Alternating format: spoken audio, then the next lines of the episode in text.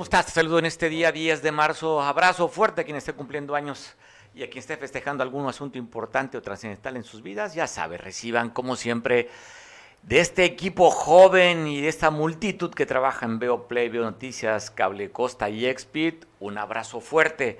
Oiga, el día de ayer le dábamos un avance. Se reportaba de un enfrentamiento que se daba tiros o balazos en el municipio de Tecpan de Galeana. Ayer les comentábamos que era por la localidad del 20. Tengo la información sobre todo la parte oficial, donde la Fiscalía General del Estado está fijando posición respecto a este supuesto ataque que recibirían elementos del ejército mexicano. Para poder ampliar la información, agradezco mucho a nuestro compañero que cubre esta zona de la Costa Grande, a César Damián, para que nos cuente qué fue lo que pasó el día de ayer. Julio César Damián, te mando un abrazo, ¿cómo estás? ¿Ya estamos? Bueno, estaremos ahorita con enlace telefónico para platicar con él. Pues bueno, se dio ayer este, este dato, inclusive le comenté, vamos a procurarse en el transcurso de el, el noticiero, podríamos platicar con él, pero aquí está, estamos viendo las imágenes que tomaron gente que iba recorriendo en esta parte del estado, para ponerte en contexto, más o menos en, de Acapulco hacia Guatanejo, estaríamos hablando cerca del kilómetro 110, 120 aproximadamente, donde se dio este, esta, este ataque. ¿Cómo estás, Julio? Te saludo. Hola, ¿qué tal, Mario? Un saludo para ti, para todo tu auditorio. Eh, efectivamente, el día de ayer se registra este enfrentamiento entre un grupo de civiles armados y eh, elementos del ejército mexicano en este tramo carretero de la, de la carretera federal Acapulco-Cihuatanejo entre la colonia 20 de noviembre y la comunidad de Nusco en el municipio de Tecpan de Galeana, de acuerdo con las autoridades de la Fiscalía General del Estado, pues una unidad del ejército mexicano fue agredida por civiles armados, quienes abrieron fuego contra ellos. Las fuerzas castrenses repelen la agresión, esta que se prolonga por algunos eh, kilómetros de la carretera federal. Y bueno, eh, el saldo se habla de al menos tres personas sin vidas y dos, y dos detenidos, Mario. Por el, el boletín reporta, de acuerdo a lo que tenemos aquí para ponerlo en la pantalla, la fiscalía reporta que de este enfrentamiento habla de dos civiles armados que habían perdido la vida. Es el dato oficial. Y lo que tú comentas, exactamente, dicen que eh, los elementos fueron agredidos por civiles, que le hicieron la parada y que en lugar de detenerse agredieron. Ese es el boletín informativo que la Fiscalía reportó el día de ayer. Se habla que fue cerca de las 2 de la tarde, ¿verdad, Damián, este, este enfrentamiento o este, esta agresión? Sí, habría sido en punto de la 1.50 de la tarde, donde personas desconocidas, este, hasta el día de ayer, ¿no? Que, este, la información se manejó de forma hermética, Mario, en, su momento, en el lugar, este, pues abren fuego contra los militares. Después de esta agresión se observó un fuerte dispositivo de seguridad sobre la colonia 20 de noviembre y sus alrededores donde los ciudadanos pues tuvieron que resguardarse este, en sus casas, en sus hogares y por algunas horas el pueblo lucía un tanto vacío eh, bajo un fuerte dispositivo de seguridad por parte de elementos de la Secretaría de Defensa Nacional, Mario. ¿Cómo está en estos momentos esta región de la Costa Grande, Julio? Pues se observa todavía movimiento por parte de, fuerzas federales. Eh, la, la, información acá en la zona se ha mantenido un tanto hermética por parte de las autoridades y la, información que tenemos es solamente la que ha emitido la Fiscalía General del Estado. Oye, ¿qué, qué es la que hay que basarnos, no? Ya sabes que en redes sociales se dicen cosas no oficiales y simplemente pues, como medio de comunicación no podemos caer en especulaciones ni en trascendidos. Nos quedamos con la información que dice la Fiscalía del Estado y a ver si en el transcurso de las horas o en los días poder ampliar más esta información. Pero por lo que tú dices, está tranquilo ahorita allá, Julio. Así es, mi querido Mario. Vamos a estar en espera de que pues, las autoridades brinden más información al respecto. Se hablaba de, dos personas detenidas, sin embargo, hasta el momento pues no se ha hecho nada oficial todavía. No, hasta que, si digo su trascendido, hasta si es que hay detenidos, pues hasta que la autoridad los presente. Entonces vamos a esperar si hay información adicional durante el transcurso de esta hora si la tienes, pues estamos en comunicación contigo, Julio. Te mando un abrazo fuerte hasta allá, hasta la Costa Grande. Sí, muchas gracias, Mario. Un gusto siempre saludarte. El gusto es mío. Pues ahí está lo que ayer comentábamos, dábamos el avance. No pudimos sacar la información ayer, ya lo decía Julio, se manejó con mucho hermetismo la información y el dato oficial. Sí tenemos el boletín de la Fiscalía para leerlo y nos vamos con el dato oficial de lo que ayer emitía la Fiscalía. Eh, hay algo más adicional, ¿no? De ponen más o menos el relato de lo que sucedió. ¿Podemos tenerlo a la mano? Sí, vamos a leerlo ahorita para ver qué dice la Fiscalía respecto a esto, que movilizó muchísimo en esta región de la Costa Grande, los medios de comunicación buscando datos, la misma autoridad, se veían movimientos del ejército mexicano mm, tratando de resguardar esta zona. Lo que dice el boletín, dos personas, dos civiles armados, perdieron la vida en este, en este ataque y pues es todo lo que sabemos. No hay más de manera oficial. Vamos a ver si hay información adicional. Pero lo que sí también ¿Dónde se están dando un ataque por la mañana? Hablaban que ya en, una parte de Michoacán, en un pueblo que se llama, ya sabe que esos pueblos, ¿ya tenemos el boletín? Ah, bueno, leo el boletín.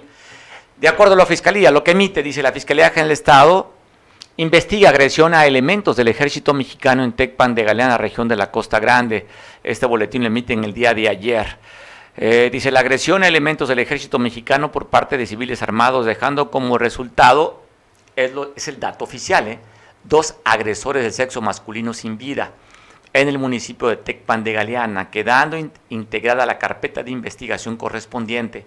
Agentes de la Policía Investigadora Ministerial trasladaron a la colonia 20 de noviembre de ese municipio donde se corroboró que aproximadamente a las 13.50, es decir, 10 minutos antes de las 2 de la tarde, Efectivos de la Secretaría de la Defensa Nacional se encontraban en un lugar cuando civiles armados accionaron sus armas de fuego en su contra y estos repelieron dichos ataques. La Fiscalía General del Estado estará dando puntual seguimiento a estos hechos, informando de manera oportuna. Entonces, nos quedamos con el boletín. Aquí no emite si hay alguna persona detenida. No habla también si hay otros civiles que fueran lesionados o que estuvieran heridos habla nada más de la baja de dos civiles armados. Es el dato oficial. Perdón, le comentaba que Michoacán, en San Juan Nuevo, Paranguaricutiro, estos nombres este, purépechas complicados, pues bueno, se habla de que fueron cerradas las, los accesos a esta población y donde hay un hubo un enfrentamiento a tiros de civiles armados.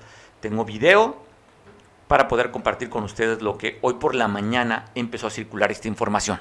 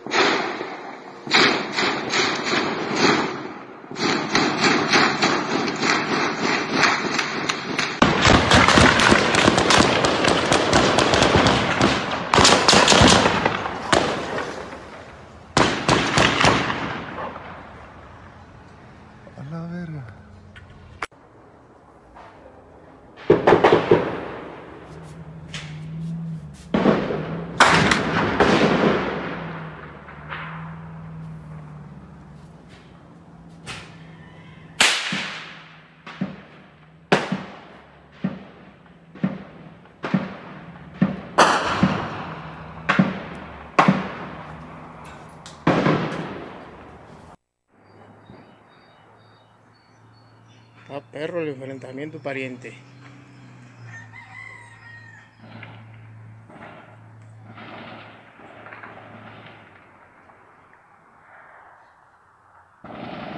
A la verga.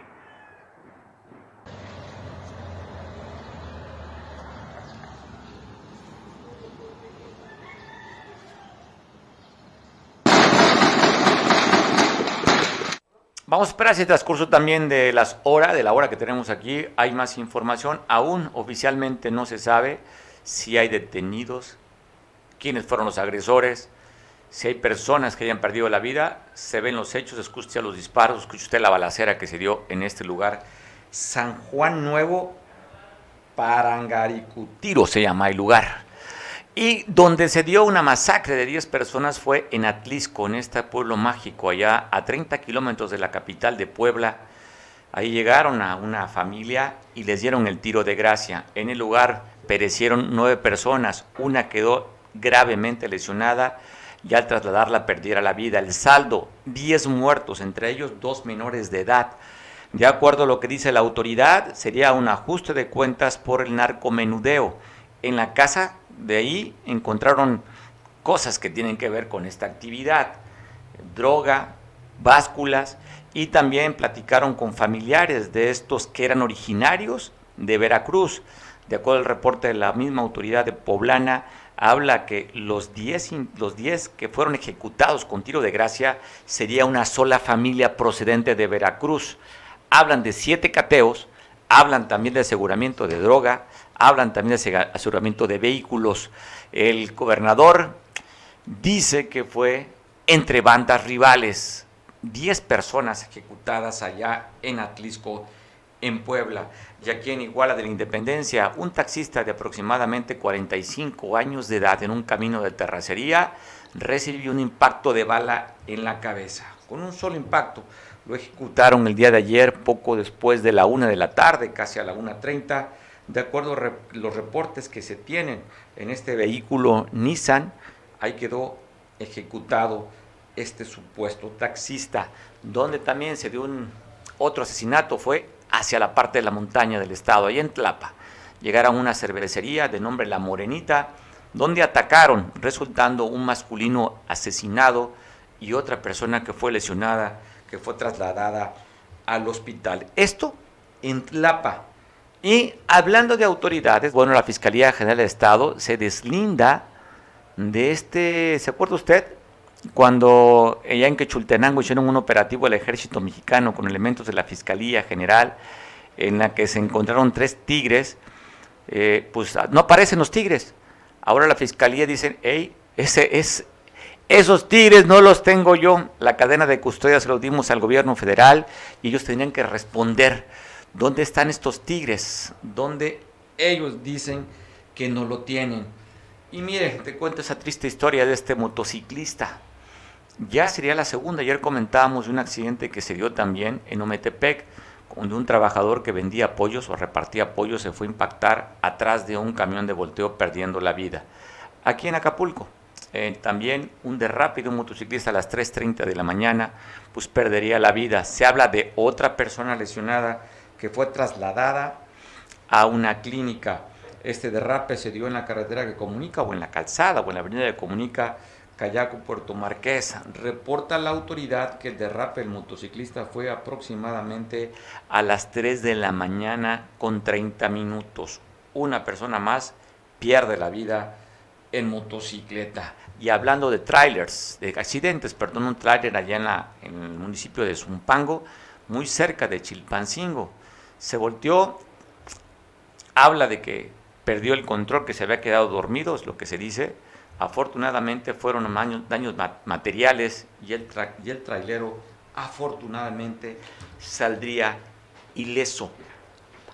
Así es que estamos viendo imágenes de este accidente que se dio muy cerca de la capital del estado, en Zumpango.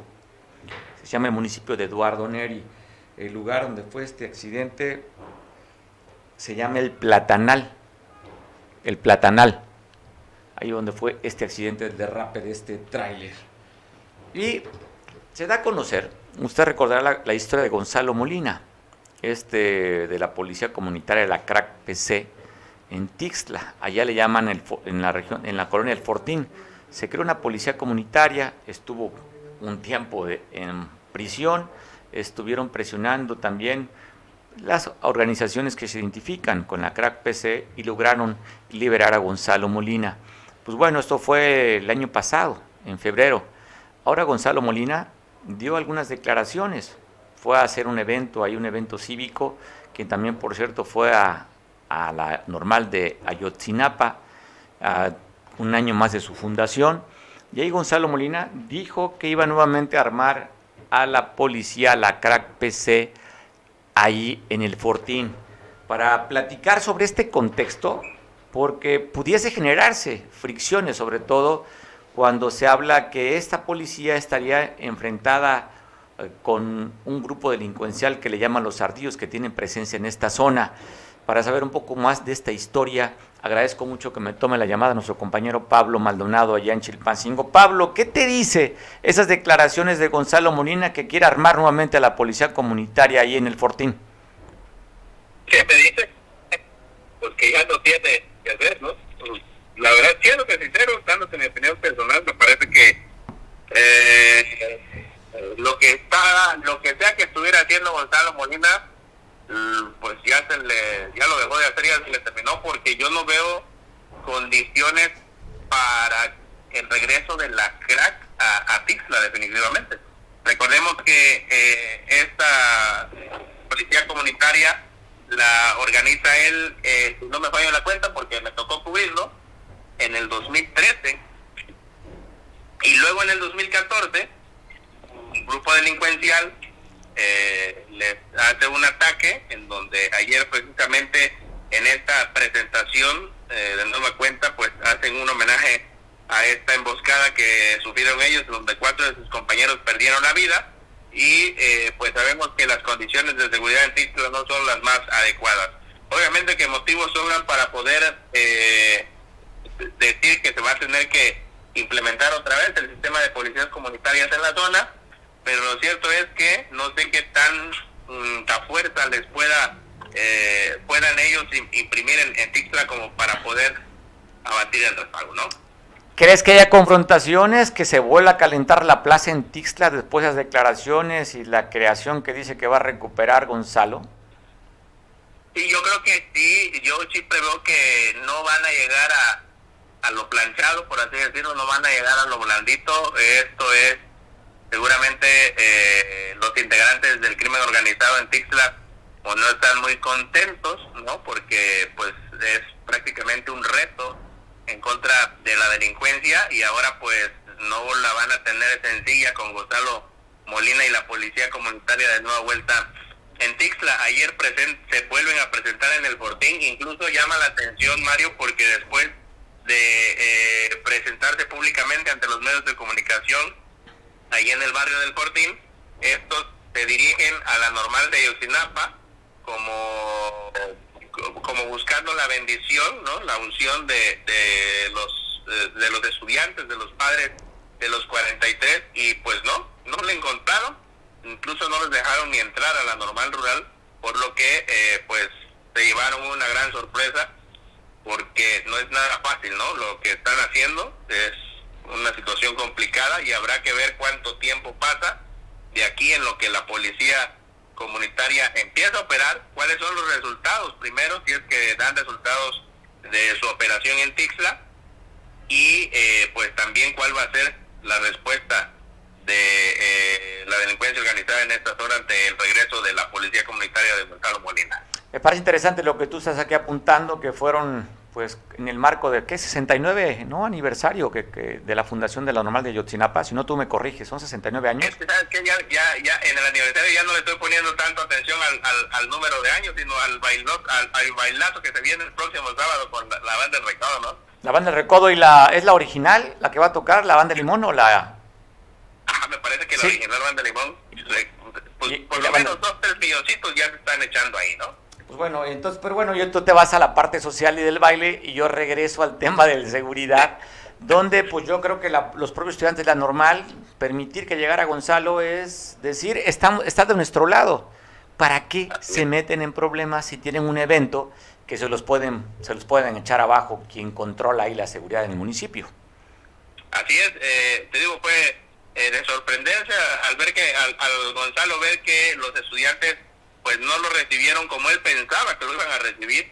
Eh, pidieron tiempo para esperar a los padres de los 43, que se supone también estarían en el lugar para eh, reunirse con Gonzalo Molina, pero no, no pasó, tampoco llegó eh, ninguno de los padres de los 43 y entonces pues tuvieron que regresarse al Fortín en donde tienen su base de operaciones y pues a declarar que iniciaban operaciones de nueva cuenta ahí en este emblemático barrio y es eh, sobre todo estratégico, Mario, para la gente que a lo mejor no conoce Tixla, pero el barrio de Fortín, aunque está en, es, estratégico porque está en lo alto y sus calles prácticamente te llevan al centro de Tixto, al centro de la ciudad, por eso el barrio de Fortín es eh, estratégicamente en la seguridad es, es, es muy valioso, ¿no? Por su ubicación. O sea, la posición es favorable para en caso que se integre esta policía comunitaria, su posición geográfica o como está la orografía de Tixla. Habría que ver la reacción de, de este grupo que aparentemente estaría dominando ahí los ardillos.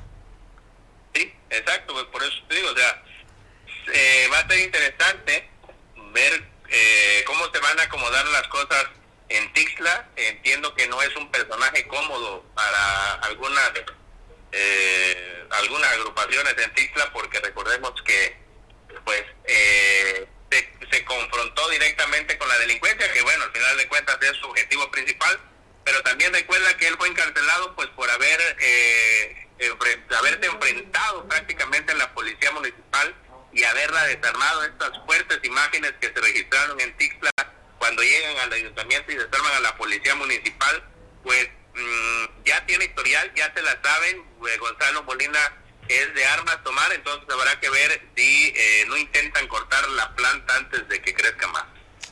Pues a ver también qué posición toma el presidente de Tixla, por cierto, de partidos Morena.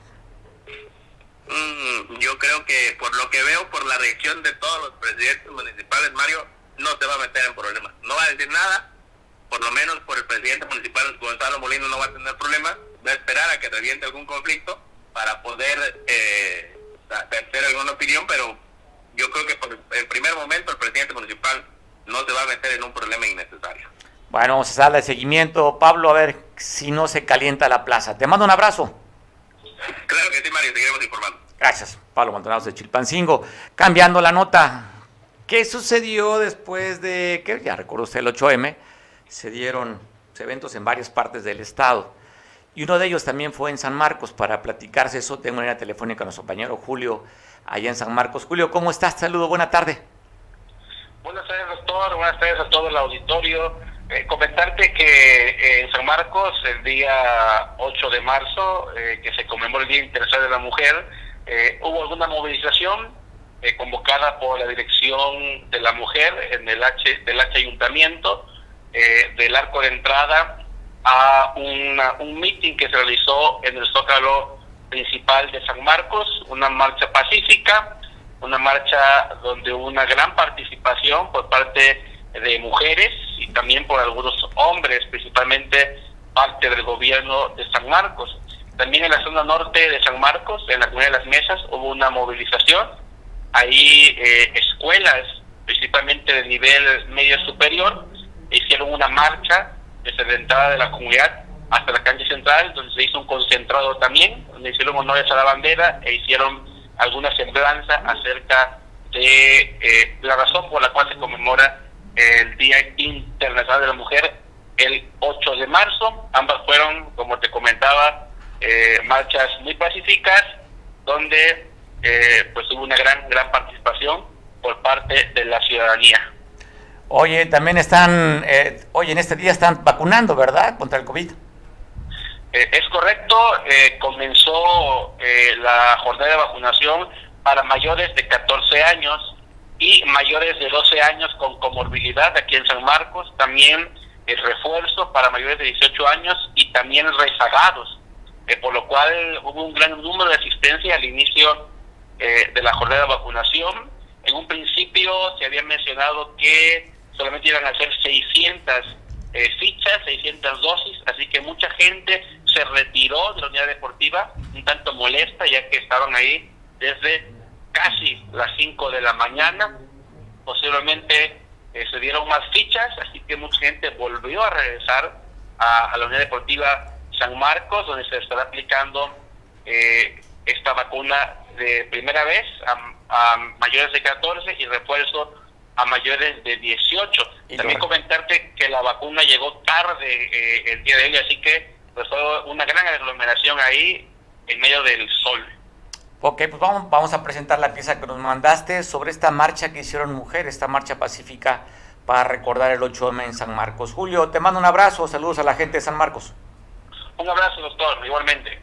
Vamos a, a ver el material. Mujer, anteriormente denominado Día Internacional de la Mujer Trabajadora, conmemora cada 8 de marzo la lucha de las mujeres por su participación en la sociedad y su desarrollo íntegro como persona de pie de igualdad con el hombre. También se usa para hacer referencia a esta conmemoración el número 8M, en referencia al día y al mes que se celebra.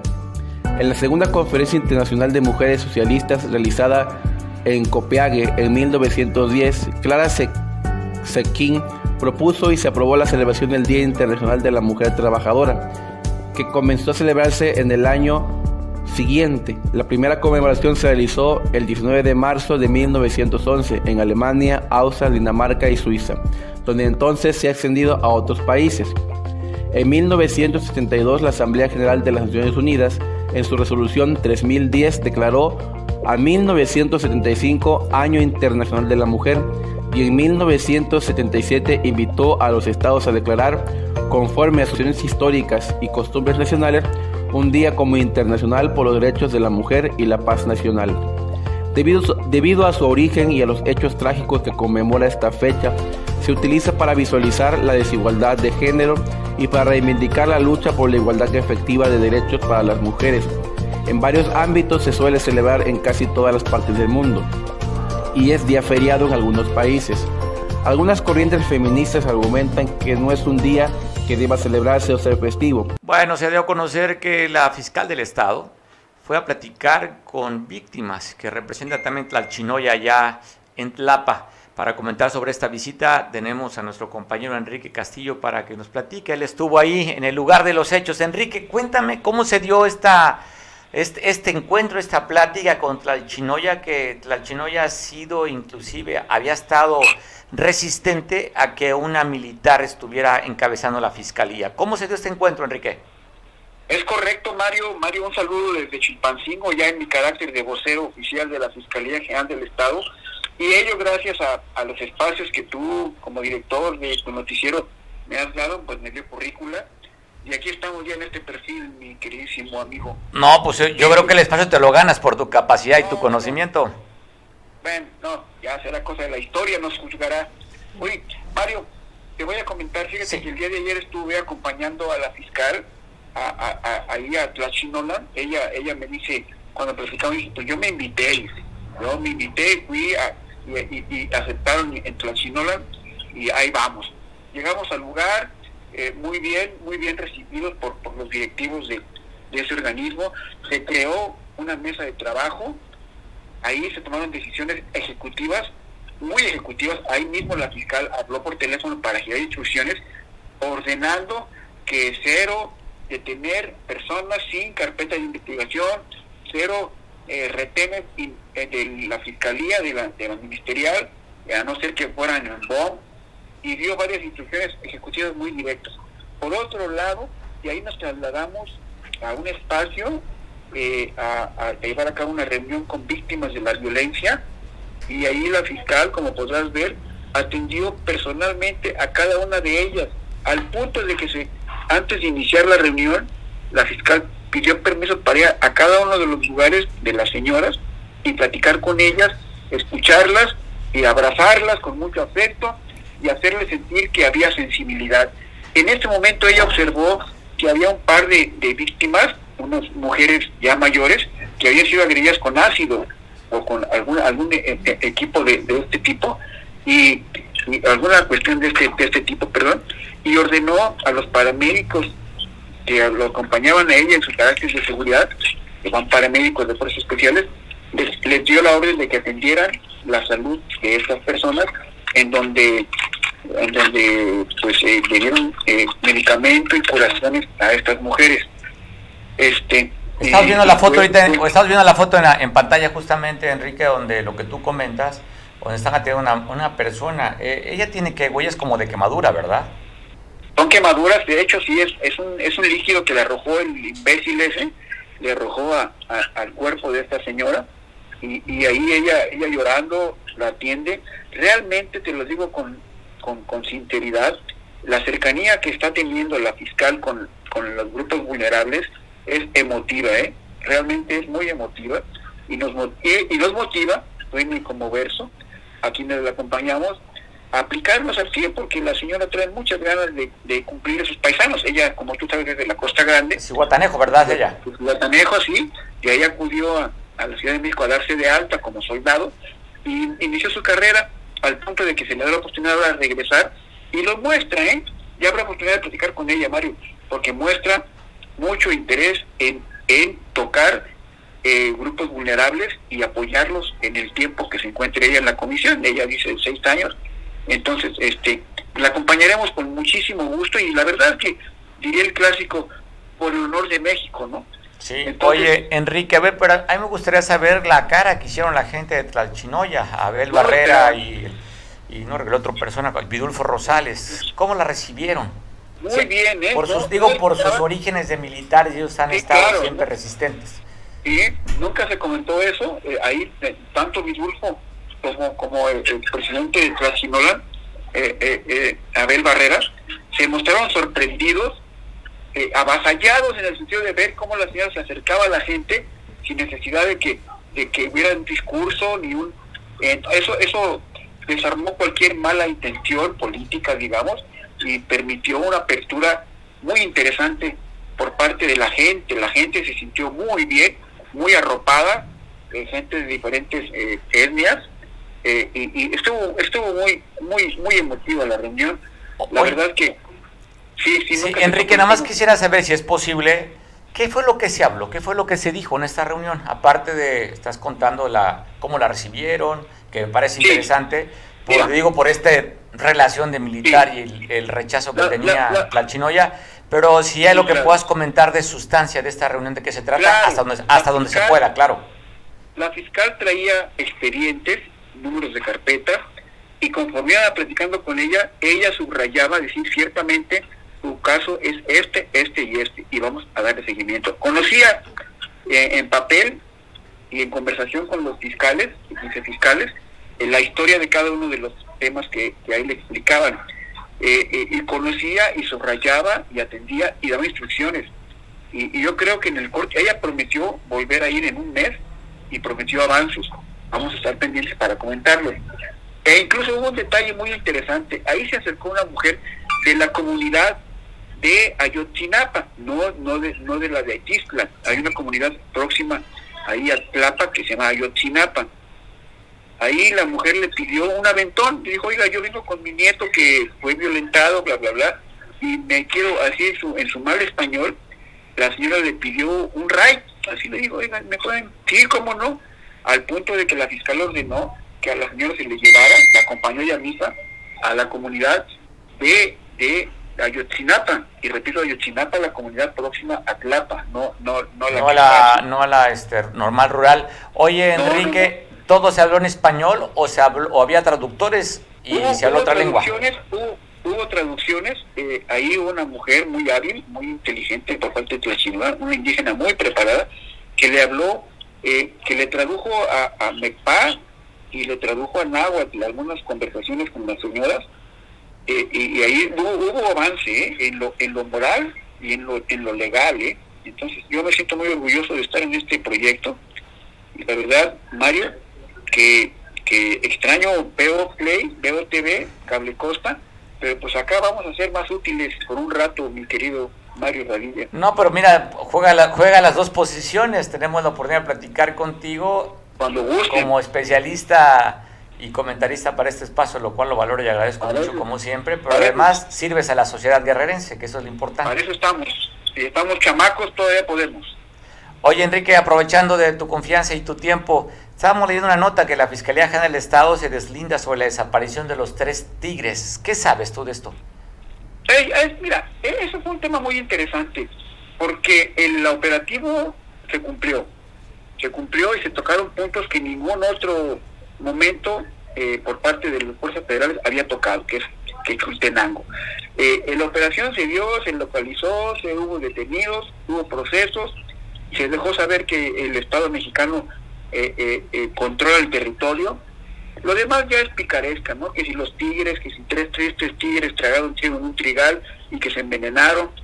Yo creo que por ahí La Profepa no, no quiso acercarse en el momento, pues por obviamente por temor a, seguridad, y después no dudaremos que algún poblador, alguna persona muy hábil, eh, pues duerme a estos animales y los traslada a otro rancho, ya investigando. Pero eh, en sustancia, la operación se cumplió, se dio, eh, se llegó al punto, se tocaron puntos sensibles, se continuó la investigación y, vamos a ver en qué termina el tema de los tres tristes tigres que tragaban trigo en un trigal, etcétera, etcétera. Pero es un tema muy interesante. Yo te prometo que como analista le voy a dar seguimiento y lo comentaremos. No vaya a ser que estén como mascotas allá en, en Nuevo León o algo así. ¿no? Vale la pena, aunque dice la fiscalía que ellos cumplieron con la cadena de custodia y que no le corresponde a ellos saber qué pasó. Entregaron, aquí están y eso deslindan y la responsabilidad es del gobierno federal.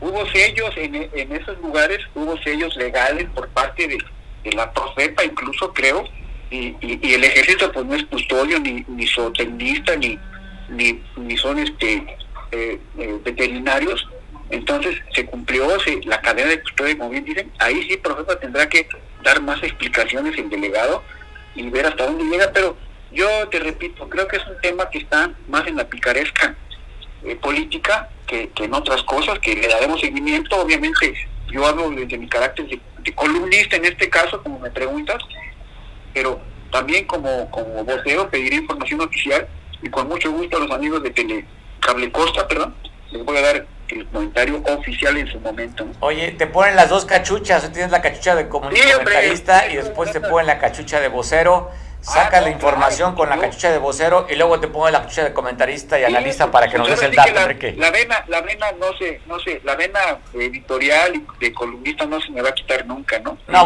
oye, por eso estás donde estás, porque te gusta lo que haces. Hermano, no, pues por eso, gracias a Cable Costa por su apoyo, por sus espacios, por la, la mesa blanca que tanto espacio nos dio, no obstante que tendría yo que tener que tener un adversario durísimo como ya sabes quién, pero no me importa, ¿no? Aprendo. Enrique, te mando un abrazo y mira, hablando de picarescas, voy a pasar esta nota que en Chilpancingo, en el 911, se habla de una persona que estaba colgada en un poste de Comisión para Electricidad.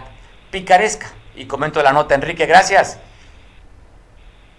Gracias a ti, Mario, un abrazo a todos, a Mario, a tu hijo, a todo el grupo ahí de que nos acompaña a Ibrahim estamos ahí pendientes. Felicidades por esa, ese nombramiento. Abrazo hasta Chilpancingo, Enrique. Gracias, a sus órdenes, como siempre.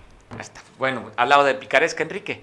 Eh, bueno, se llama, le decía, llaman al 911, porque creían, ojo, eh, creían que estaba una persona colgada en un poste de Comisión Federal de Electricidad. Esto fue hacia la zona poniente de la capital del estado, en la colonia Emiliano Zapata movilización policíaca por los tres niveles de gobierno y cuando llegaron, vea lo que encontraron colgado. Te voy a pasar la fotografía de lo que hizo que se movilizaran un osito. No es el de Bimbo después de que lo quitaron de la publicidad porque este, no cumplía por el tema de los carbohidratos y las calorías, este productor. ¿No era el osito Bimbo? No sabe, pues bueno Ahí está este osito colgado en la torre de Comisión Federal. Imagínense nada más la, risa que se han ver llevado, ¿no? Porque hablan por teléfono. Oiga, hay una persona colgada en un poste, en una torre de Comisión Federal de Electricidad. La adrenalina que se genera un tipo de llamada de esta. Pues esperar una persona muerta. Y vean lo que encuentra la autoridad. Un osito colgado de peluche ahí. ¿Quién fue el curioso? seguramente algo con una decepción amorosa que lo tronó el novio o la novia y dijo, ¿sabes qué? Pues de aquí saco mi frustración. El regalito que me diste, ah, como aquella fotografía que decía, tu fotografía la traigo en mi cartera, ¿no? Decía una canción, algo así. No, una canción así de desamor. El regalito, la fotografía que traigo en mi cartera, no recuerdo el acorde. Pues aquí dijo, ¿sabes qué? Mira, te mando un mensajito. Mi amor se acabó de esta manera. Acabaste con mi corazón y yo acabo con tu presente. Espero que así sea el mensaje. No es otro tipo de mensaje ahí porque para haber colgado en la torre habría que haber subido y cerca de los cables de comisión de alta tensión, no cualquiera. A ver, si de la broma no pasa otro tipo de comentarios, ¿eh? Y sobre todo ayer que fui a ver la película de Batman, a ver si no sea el Joker, ¿cómo se llama? El, el, no, ¿cómo se llama? No, el, el ¿cómo? El acertijo, a ver si no es el guasón.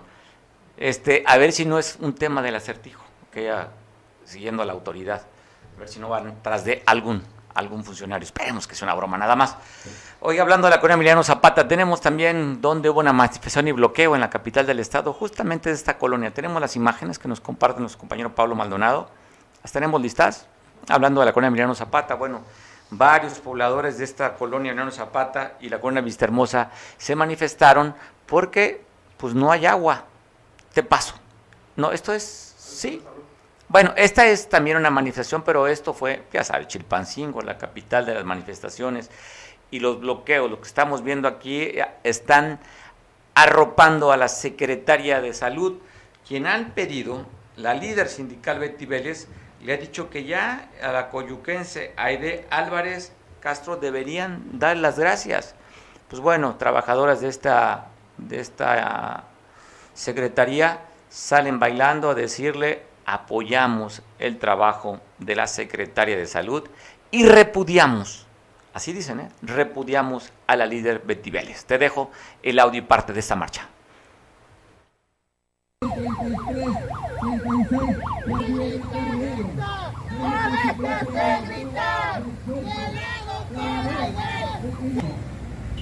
Nada es perfecto en esta vida, lo sabemos. Pero es en la cual haya un remanso de paz en nuestro trabajo. Y la cuarta transformación se haga presente en esta Secretaría de Salud, por el Secretaría de Salud. Hoy vamos el área médica y paramédica del Estado de Guerrero, mandaron sus comisiones con la Secretaria de Salud. Desde aquí le decimos a la cacique. Mira, Betty aquí vamos de nuevo. Los nuevos no son a tu voz. Ante un caso de 14 años, la sección 36, se sigue. Bueno, esa es la marcha de apoyo a la Secretaría de Salud, ya le decía la coyuquense. Ahora esta manifestación, donde los habitantes de la colonia Vistahermosa y la colonia Zapata, de la zona poniente de la capital del estado, están diciendo, ya tenemos muchos días sin agua. Salieron a manifestarse, a bloquear una calle.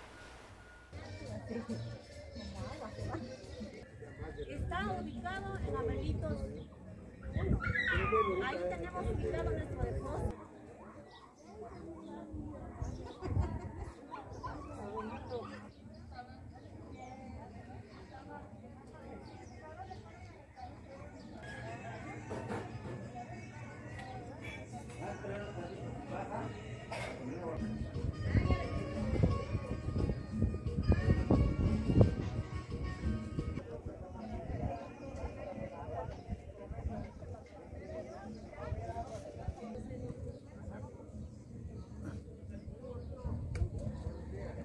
Este, buenos días, yo soy la señora Catalina Silva Rodríguez, eh, vicepresidenta de la colonia Emiliano Zapata. Estamos aquí reunidos los vecinos de los andadores 25, 26, 28, 20, prolongación Encino y colonia Vista Hermosa, parte alta. ¿El motivo cuál es? Estamos haciendo una protesta eh, más que nada este, respetuosa, llamando a nuestras autoridades que nos atiendan. Aquí se encuentra ya con nosotros los representantes de Capaz. Estamos llegando a unos acuerdos por el preciado líquido que no tenemos desde el mes de diciembre. Ya no podemos soportar más tiempo porque somos personas, madres de familias de bajos recursos y no podemos estar comprando pipas de agua. Le pedimos directamente a nuestra presidenta Norma Otilia que haga caso de estas peticiones y que nos dé solución inmediata a esta, problemática que tenemos desde hace tres meses. Es urgente porque sin ese líquido no podemos sobrevivir. Sabemos que estamos en sequías, vamos a empezar las sequías, pero no es justo que desde el mes de diciembre no tengamos ni contemos con ese preciado líquido. Agua hay, que esté mal distribuida, esa es otra cosa. Le vuelvo a recalcar a nuestra presidenta, la señora Norma Otilia, no se escuche. Le hablo con el respeto en nombre de todas las mujeres y compañeros que estamos aquí reunidos. Esta es la primera movilización que estamos haciendo y no vamos a descansar hasta que se nos haga, se nos haga caso y tengamos ese preciado líquido. Muchísimas gracias y aquí vamos a estar. Si es necesario, vamos a dar otro paso más. Este problema no es de ahorita. También tuvimos al presidente anterior, vivimos lo mismo. Hemos gastado lo que no tenemos. ¿Por qué? Porque no podíamos manifestarnos por la pandemia que teníamos o que tenemos. ¿Sí? Hemos gastado, no sé, tenemos los recibos de eh, el pago de pipas que hemos estado comprando desde hace dos años. Bueno, estamos riendo del niño que también quiso ser protagonista en la entrevista, con esa sonrisa pícara del niño, queda viendo y se sigue caminando. Pues bueno, están exigiendo a tres meses de que no tener agua. Me encanta cuando dicen el vital líquido. Pues estaban reclamándole y quieren intervención de la gobernadora para que les ayude a resolver el problema, para que hablen con la alcaldesa Normatilia y las atienda. Hablando de la gobernadora, fue un lugar apartadísimo, se llama Linda Vista, pertenece a San Miguel Totolapa, en la parte de la sierra, ya por el filo mayor. La gobernadora del estado fue a decirles a los habitantes de este municipio, a este lugar apartado, que va a llegar la vacuna a todos los rincones del estado. Hay una campaña itinerante para vacunar dado que muchas personas de escasos recursos y por las distancias no pueden bajar a las cabeceras municipales. Hasta, llegó, llegó, hasta llegó la gobernadora acompañada del delegado federal Iván Hernández, el presidente municipal de San Miguel Tatolapan y también el comisario de Linda Vista. En este lugar llegaron también de varias comunidades, eh, Toro Muerto, los Arayanes, los Laureles, en fin, varias comunidades llegaron allí para recibir la vacuna de esta campaña itinerante. Y solamente les dijo, ustedes tienen una gobernadora aliada, aliada a la sierra, este lugar de Lindavista donde es en la parte del filo allá, donde muchas de las actividades de estos campesinos ya sabe a qué se dedican o se dedicaban. Pero hasta allá llegó la gobernadora, la imagen estamos viendo de una recepción que le dieron pues fue bastante bien acogida. No está tan fácil que un gobernador llegue a estos lugares tan apartados, pero hasta allá fue, a darle la confianza para que le puedan solicitar los apoyos y en materia de salud con el tema del COVID, que se sientan protegidos, que no faltarán las vacunas a ninguna región del Estado, que es la instrucción que recibió, por cierto, del parte del presidente Andrés Manuel López Obrador.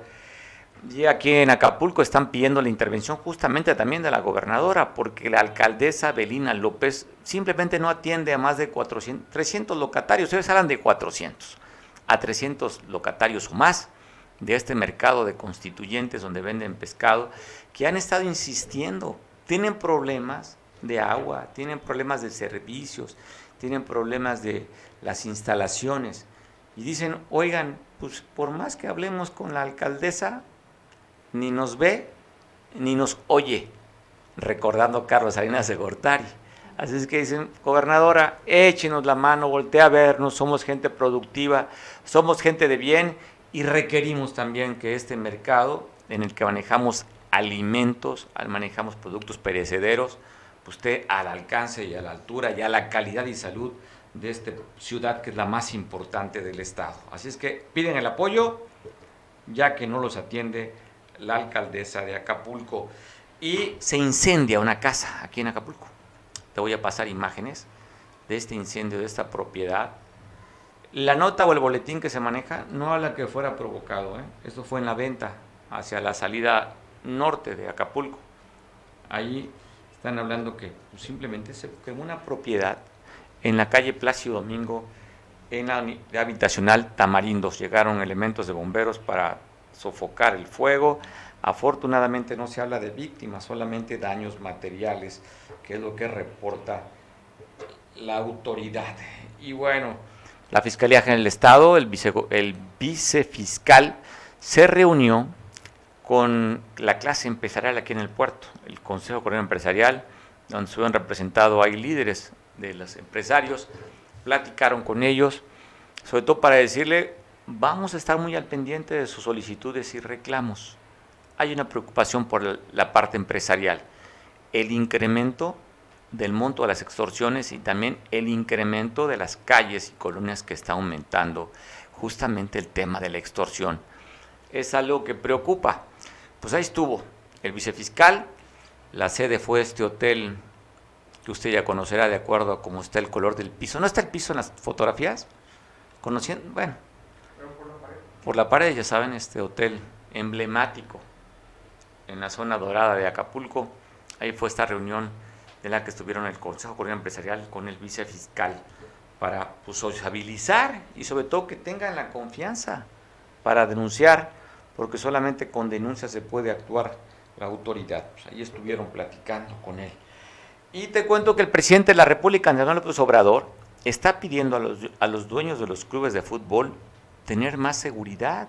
O sea, depende también, por un lado, hay un gobierno municipal, por un lado hay un gobierno estatal, después de los eventos que pasaron en Querétaro, que se siguen reprobando, que inclusive fue nota a nivel internacional, que en un una primera, primer momento se hablaba de 17 muertos, afortunadamente no ha habido confirmación de algún muerto, había dos personas graves lesionadas, y pues habla ya de más de 20 detenidos, ¿no? La 23 detenidos, productor. 10. Otros 14, 14 detenidos hay. Pues bueno, hay 14 detenidos, en el que inclusive hay una nota periodística, periodística, periodística que me llamó poderosamente la atención, que habla que una mamá fue a entregar a su hijo la autoridad. ¿eh? O sea, sabía que lo estaban buscando, fue la mamá y le dijo, a ver, aquí está mi chamaco que es un infractor de la ley. Castíguenlo, como se merece. Yo recuerdo, tal vez usted, de esta generación, no los de cristal, ¿eh? esos no entran en este apartado, que el papá llegaba y le decía al maestro, aquí está mi hijo con sus orejitas y sus nalguitas para que lo corrijan, le dejo a mi hijo. ¿Se acuerda usted, es, ¿Se acuerda usted lo que somos de esta generación? Para que sus hijos no anden haciendo esto, mire, por no haberlos corregido a tiempo. Y bueno, esta señora responsable fue y le dijo a la autoridad, aquí está mi hijo, que es infractor de la ley, para que ustedes hagan con él de acuerdo a lo que hizo.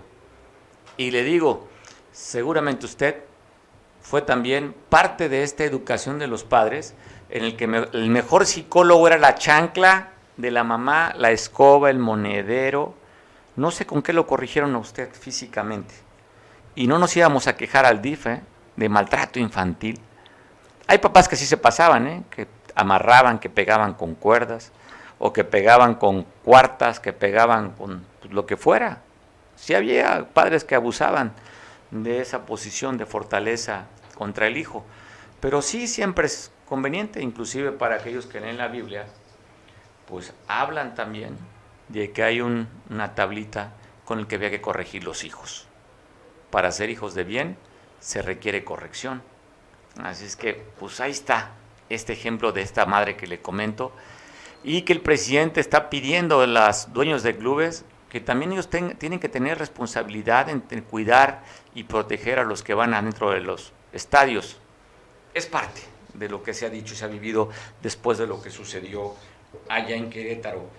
Y te cuento también que están tomando, están bloqueando la ICAEGRO. Tengo imágenes de, de, esta, de este instituto allá en la capital del estado, donde no están conformes los estudiantes y están tomando la ICAIRO. Que yo ya había entregado, vine a dar las gracias.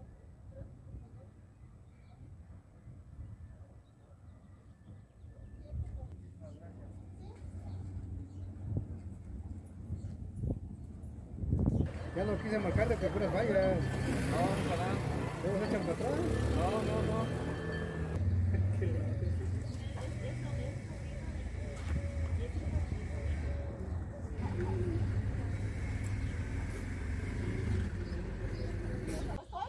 Tenemos que enviarle una carta a Rocco Corrador, lo vamos a hacer. De la región de la montaña. Se están viendo violentados sus derechos laborales y también sus derechos humanos y sus derechos como mujeres. La justicia a ustedes como trabajadoras. Estaremos eh, eh, aquí al pendiente para ver qué es lo que.